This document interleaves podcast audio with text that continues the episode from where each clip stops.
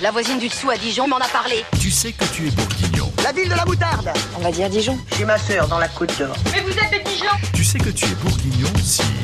Tout pour la Bourgogne. Tu sais que t'es bourguignon si tu baves devant une assiette d'escargot. Mmh. C'est un petit gris.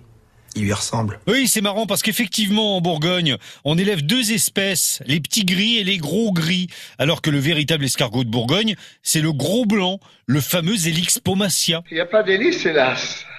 C'est là qu'est l'os. Ça fait un paquet d'années qu'on en mange des escargots. On a retrouvé des coquilles dans les poubelles des hommes préhistoriques. Allez, bonne manche Plus récemment dans les menus gaulois. Ils sont fous ces gaulois Dans les menus romains aussi. Ils sont fous ces romains. Mais c'est en 1814 précisément que l'escargot a fait son entrée dans la gastronomie française par la grande porte lors d'un repas diplomatique organisé pour épater le tsar de Russie.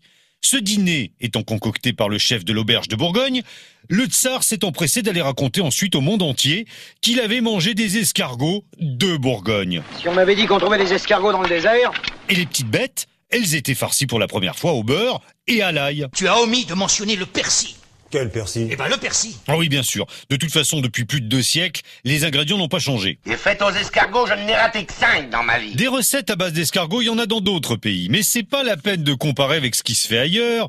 C'est en Bourgogne qu'on a la meilleure. Qu'est-ce qu'il y a, André, ce soir Ce soir, il dit beurre d'escargot et queue de bœuf. Mmh, parfait, pour deux.